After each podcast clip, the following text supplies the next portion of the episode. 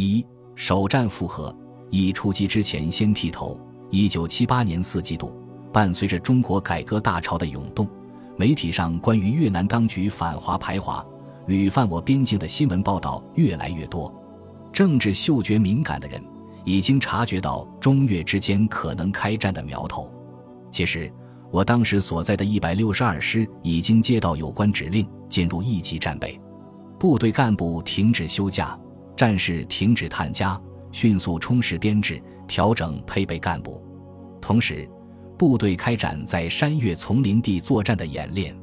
司令部机关在作战时挂出了越南北部山区地图，开始图上作业。政治机关忙于战时政治工作的部署和演练，以发战斗动员令。后勤部门迅速为各分队检修枪械、补充弹药。可以说，整个部队摩拳擦掌，跃跃欲试。紧张而有序地进行着战前的各项准备工作。二月十二日，作战命令终于下达。开进前夕，我发现很多分队干部战士都在理发，其中很多人都剃成了光头，俨然一副和尚相。连队卫生员告诉我，战士假如头部负伤，长头发影响战场救护效果，不利于抢救伤员。从即将到来的战场救护角度出发。医护人员建议参战人员头发要短，一般不得超过一寸，最好光头。于是，剃头就成了部队战前准备工作的一项内容。出发之前，我作为部队政治机关的干部，按照要求做好了参战前的一切准备工作。战争，我没有参加过，以前只是在电影里看过，在书本里读过。事实上，究竟是个什么样子，不知道。可是。我马上就要走进战场，马上就要亲身经历，将来是光荣了，还是活着回来，很难说。我首先想到了前者，假如我光荣了，我需要留下什么遗愿，还有那些工作需要提前做好。我想到了父母，想到了弟弟，想到了两个姐姐，他们是我生命历程中难以割舍的极其重要的组成部分。父母的养育之恩无以回报，他们朴实无华。一辈子面朝黄土背朝天，辛辛苦苦靠勤劳的双手把我们养大。作为子女，还没有来得及孝敬他们，就先走了，似有遗憾。想到此，鼻子有些发酸。聊以自慰的是，当我得知部队要上前线时，已经将提干后的大部分积蓄寄给二老，又购买了部分他们需要的衣物寄回。母亲是个善良的人，更是一个细心的人。战后回家和他聊天，他说当时感到纳闷，这孩儿怎么老往家寄东西啊？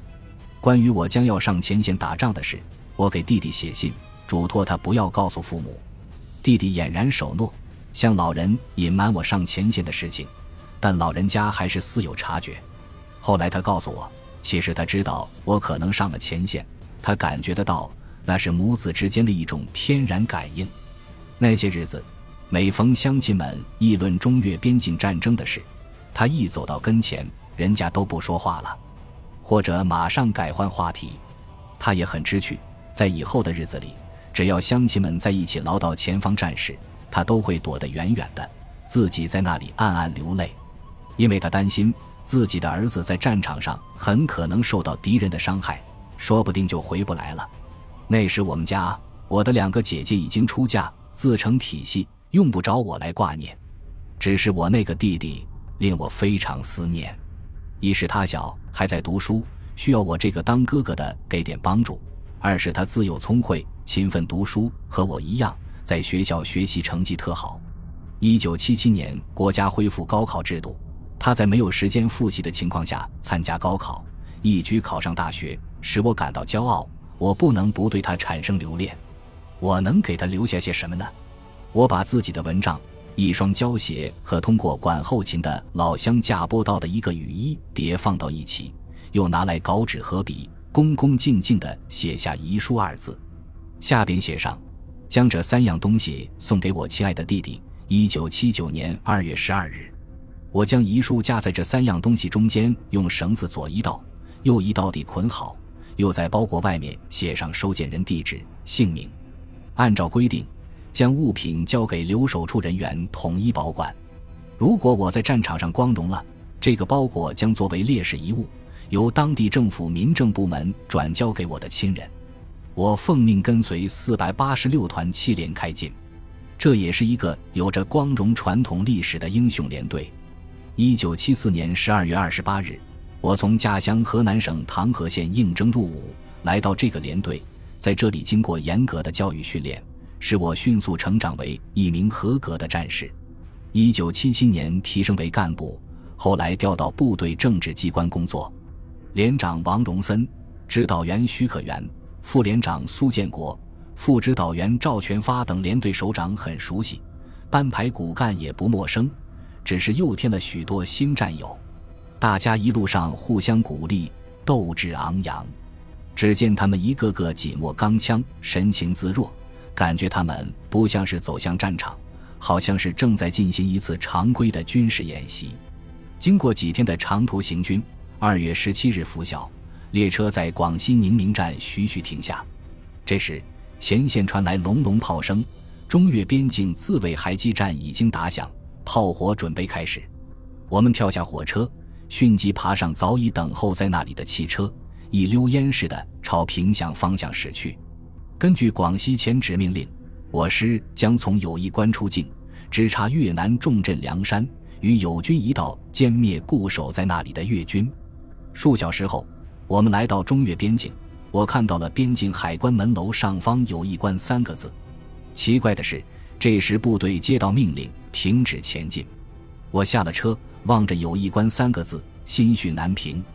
在越南长期的抗法和抗美斗争中，中国人民始终站在越南人民一边，在自己国力并不强盛的情况下，节衣缩食，倾囊相助。有多少战略物资从这里源源不断地运往越南？有多少优秀的中华儿女丢弃家小，从这里从容地走向抗美援越的战场？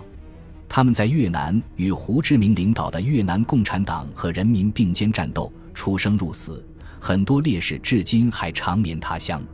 但是，越南当局在霸权主义思想驱使下，泯灭了中越两党、两国人民并肩战斗的生死情谊。背信弃义，推行敌视中国、反华排华的邪恶路线，并不断在我边境线上滋事挑衅，使我边民不得安宁。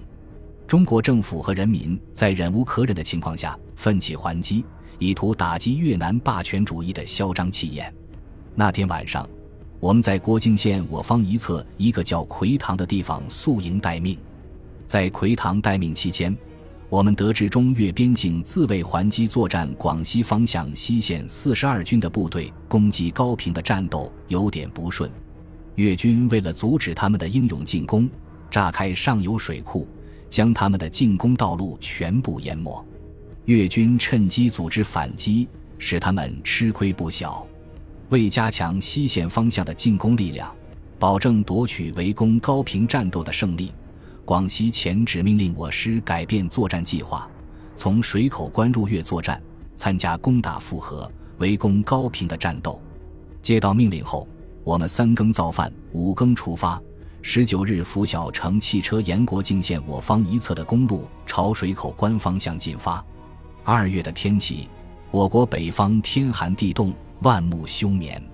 此时的广西中越边境前线，依然是山林葱翠。绿草茵茵，路边一棵棵南方特有的木棉树，花蕾朵朵，初露芳容。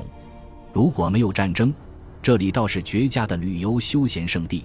边境线上，我方战机空中巡逻，侦察雷达高效运转，运送部队的军车排开长龙，留下十多公里的滚滚浓烟。中午时分，我们到达距水口关大约一公里左右的一个村庄。部队召开了入越作战前的最后一次会议，主任张之祥传达上级关于入越作战的有关指示，部署战场政治工作，并明确分工每个人的战时任务。